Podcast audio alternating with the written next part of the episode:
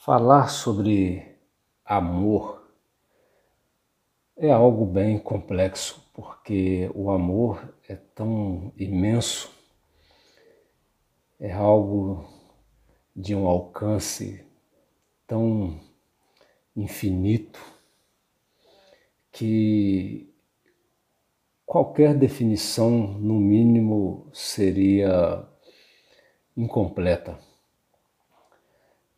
Mas uma das melhores descrições do amor, sem dúvida, foi feita por aquele conhecido Paulo de Tarso, quando escreveu sua carta à igreja de Corinto, na Grécia, e fez ali um elogio ao amor, mostrando sua superioridade sobre tudo e tantas coisas.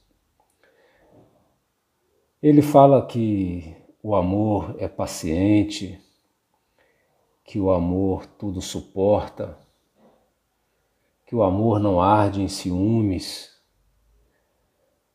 Mas hoje nós vamos analisar um aspecto que ele coloca e que faz uma provocação a todo aquele que tenta entender melhor o amor.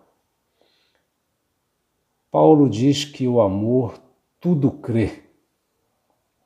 Mas essa análise que nós vamos fazer é uma análise filosófica a partir do pensamento do filósofo dinamarquês Kierkegaard e que, digamos de passagem, foi considerado por Paul Ricoeur a mente mais brilhante do século XIX e o século XIX não foi um século qualquer, é o século de Charles Darwin, de Karl Marx, Augusto Comte, Friedrich Nietzsche, Louis Pasteur, entre tantos outros grandes pensadores. E dizer que Kierkegaard era a mente mais brilhante é um reconhecimento de uma capacidade de análise incomum.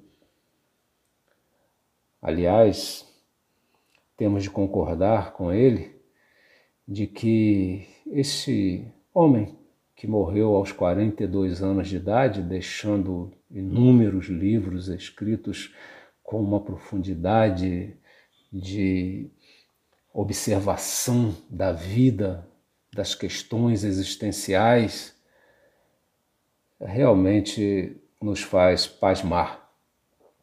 Mas hoje o nosso foco fica sobre sua análise filosófica do amor que tudo crê.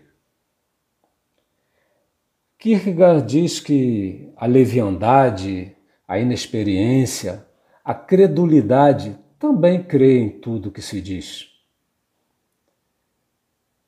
Já a vaidade, a presunção, crê em tudo que se diz de lisonjeiro. Já o ciúme, a malignidade e a depravação creem em tudo que se diz de mal. A experiência diz que o mais prudente é não crer em tudo, mas a desconfiança, ela não crê em absolutamente nada. Já o amor, tudo crê.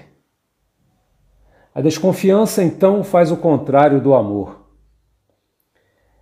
Os homens costumam ver com reserva tanto a desconfiança quanto o amor. É então normalmente proposto um acordo que fique no equilíbrio entre esses dois contrários. A desconfiança diz assim: olha, o engano alcança longe, tão longe quanto a verdade. Então não há critério nenhum que possa distinguir absolutamente o engano da verdade o amor, ele diz assim: é verdade, a esperteza pode tomar a aparência do verdadeiro amor, pois para cada expressão verdadeira há uma possibilidade de engano que lhe corresponde completamente. Assim é. Mas é justamente por ser assim que nós sabemos que existe então uma possibilidade equilibrada daquilo ser verdadeiro como daquilo ser falso. De modo então que quem vai escolher crer ou desconfiar vai ser a pessoa e não a experiência, porque a experiência mostra que as aparências podem enganar tanto a favor do verdadeiro quanto a favor do falso. E quando você escolhe crer ou escolhe descrer, na verdade você está revelando quem você é. Se você é alguém que ama ou se você é alguém que apenas desconfia.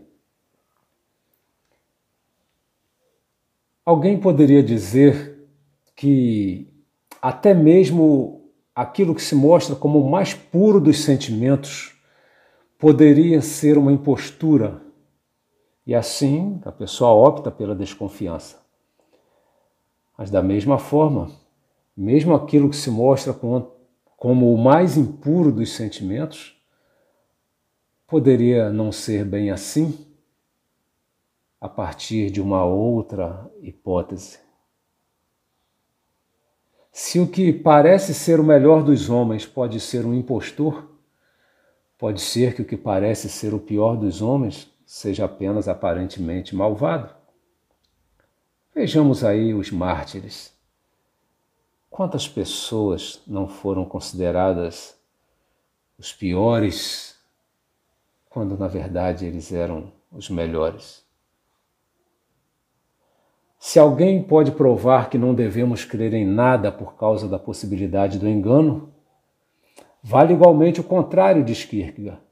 Devemos crer em tudo por causa da possibilidade do engano. O amor e a desconfiança são iniciados no mesmo saber. Aí eles são indiscerníveis. Porque o saber, ele é indiferente. Nem o desconfiado é desconfiado porque ele sabe, nem o amoroso é amoroso devido ao saber. Porque, na verdade, nós não temos como saber. Os espíritos vazios é que pensam que podem julgar as pessoas pelo saber. Quanta coisa oculta pode morar num homem? Nossa interioridade se oculta não é verdade que o humano jamais compreende totalmente o outro? Se é assim, é sempre possível que a coisa mais indubitável poderia, afinal, ser suscetível de uma explicação diferente e verdadeira. Por isso, só as pessoas superficiais, precipitadas, que não conhecem a si mesmas e por isso mesmo não sabem que não conhecem os outros, julgam sem rodeios. Mas o sábio jamais faz isso. A diferença do inexperiente e o experiente aparecem em coisas simples, como, por exemplo, na cautela na hora de comprar um carro, ou mesmo na cautela antes de montar num cavalo que é desconhecido. Muito mais difícil é conhecer o humano Homens podem agir opostamente com a mesma dignidade. Se se pudesse julgar com absoluta verdade qualquer homem seguindo um critério universal, a relação com as pessoas estaria completamente abolida no seu fundamento. Porque tudo estaria voltado para o exterior, Viver se tornaria uma coisa fácil ao mesmo tempo que oca, seria uma vida baseada nas aparências, nas formalidades, no lado de fora. Mas sabemos que a vida, de fato, acontece do lado de dentro. É humilhante para a vaidade, para o orgulho, ter tido uma opinião boa demais a respeito de alguém que é dissimulado É humilhante para a vaidade e para o orgulho ter sido tão tolo a ponto de crer num dissimulado. A verdade, entre os vaidosos, parece haver uma competição para ver quem é mais esperto. E acha ser uma situação vexatória ser enganado por alguém. Mas não deveríamos ficar vexados, envergonhados por termos acreditado no mal quando o que havia era o bem? Será que isso não é, na verdade, motivo de mais vergonha? Kierkegaard diz que na eternidade isso será muito mais grave. Aqui, nesse mundo, não é vergonhoso ter uma opinião ruim de uma pessoa boa. O mundo permite facilmente que você desconfie de todos, mas o vexame de ter tido uma boa opinião sobre uma pessoa ruim, o mundo nos ensina a nos precaver, pois na verdade, nós tememos apenas esse tipo de erro, de pensar o bem a respeito do mal e não de pensar o mal a respeito do bem. Aquele que ama teme verdadeiramente estar no erro. E é por isso que ele opta por tudo crer. Não é o saber que mancha, Ninguém fica maculado por saber. O saber é neutro. Mas é a desconfiança que mancha, enquanto o amor, diz o filósofo dinamarquês, purifica. A Escritura, ele lembra, nos adverte contra julgar, para não sermos também julgados, porque quando nós julgamos, julgamos na verdade a nós mesmos. Talvez tenha nos escapado que isso é uma questão muito séria. A nossa existência é muito séria. A desconfiança tem por predileção crer no mal. Não crer em nada é apenas o princípio. O bem é objeto de fé. Quem não crê em nada já crê no mal. Então, tem fé no mal. A desconfiança não consegue manter seu saber em equilíbrio. Ela mancha o seu saber. Por isso, ela se aproxima da malícia, da depravação e do ciúme, que creem em tudo que é mal. Crer em tudo por leviandade, por inexperiência e ingenuidade é crer por tolice.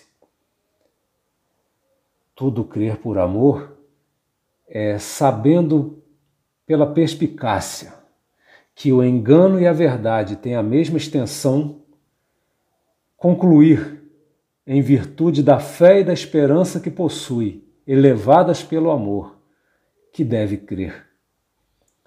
Ao crer em tudo, o amor verdadeiro permanece fiel a si próprio e absolutamente superior a tudo que não é amor. Portanto, superior a qualquer engano. Ele não pode ser enganado, porque ele escolheu crer. O problema é que existe uma gama de representações inferiores de amor que não tem o mínimo vislumbre do que seja o amor verdadeiro em si nem da felicidade que existe no amor. Essas concepções inferiores do amor, ilusões de amor, consideram a reciprocidade no amor como uma exigência. É como se fosse uma questão contábil, financeira. A pessoa faz a transação do amor. Se não recebe de volta, é que foi enganada. O impostor ganhou, então, o amor do enganado que talvez nem consiga deixar de amá-lo. Isso, na verdade, não é amor, é um, uma paixão desequilibrada. E a paixão ela ama a si mesmo, por isso ela exige o retorno de todo o seu investimento. Quanto mais a pessoa acusa quem lhe enganou, mais ela acusa a si mesma de seu egoísmo. Mas o que ama verdadeiramente pode até perceber, em certo sentido, que está sendo enganado, mas prefere crer, perseverando no amor desta forma está imune ao engano. O que o preserva não é o que ele sabe, mas aquilo que ele crê, porque o amor é ainda superior à fé. O que engana o que ama verdadeiramente, de fato está enganando a si mesmo. Por exemplo, vamos imaginar uma pessoa astuta, hipócrita, sagaz e inteligente. E Kierkegaard diz: mas para que tanto trabalho, tanta munição numa pessoa só?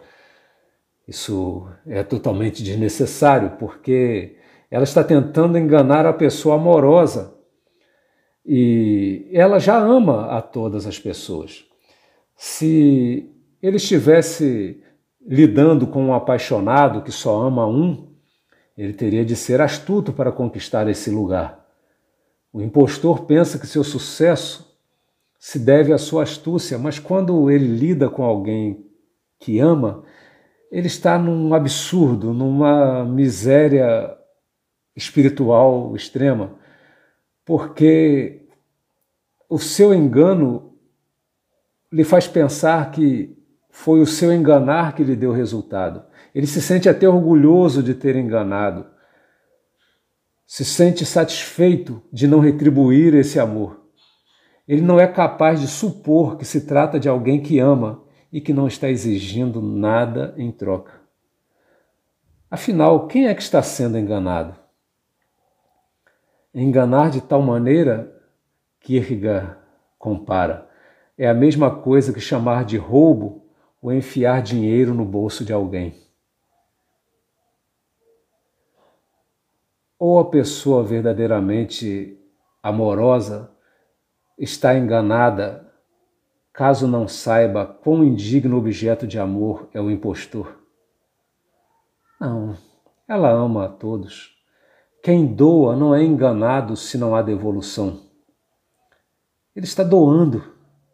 Ele é que está colocando dinheiro no bolso do outro. Ele que está colocando o bem à disposição do outro. Não está sendo tomado dele. Aquele que tudo oferece não pode ser roubado. O impostor é que se engana com a fantasia de seu sucesso e com isso se oferece à perdição. Para o apaixonado, é a maior infelicidade continuar amando quem lhe engana. Mas para aquele que ama, no sentido mais amplo do amor, desenvolvido na carta de Paulo aos Coríntios, isso é vitória, amar quem não merece. Sendo que amar é uma escolha, é necessário coragem. Coragem de quê? De crer, de suportar o desprezo, os insultos, aguentar que o mundo ache sua conduta uma tolice indescritível. Mas ele sabe o desfecho da desconfiança mundana mas esta não sabe o desfecho do verdadeiro amor. Deus jamais disse que o amor era algo leviano. Aliás, ele se identifica como amor. O amor é Deus. Para nós, muitas vezes se dá como aquela situação do cão que consegue às vezes andar sobre as patas traseiras, mas contudo ele está ansiando sempre por voltar para as quatro patas. Nós, às vezes, conseguimos amar um pouquinho, mas aquilo já nos coloca numa situação de desconforto que queremos voltar para aquilo que já estamos acostumados. Não é fácil. É algo divino. Que o amor deve tudo crer é algo que a razão humana pode até conceber por sua lógica, Mas possuir essa seriedade do verdadeiro amor é outra questão. É mais que a esperança de que os amados sejam transformados. Porque é questão de amar verdadeiramente, incondicionalmente. E o verdadeiro amor afugenta o medo, o medo do ridículo, do fracasso, da dor. O único medo do amor é de deixar de amar. Esse amor é algo que preenche todas as lacunas, responde a todas as questões e, por tudo crer, não pode ser enganado. Veja, Cristo morreu por todos, inclusive aqueles que lhe crucificavam. Acaso ele foi enganado na cruz? Acaso a mãe que visita o filho na prisão está sendo enganada por amá-lo? O verdadeiro amor tudo crê e, no entanto, jamais é iludido.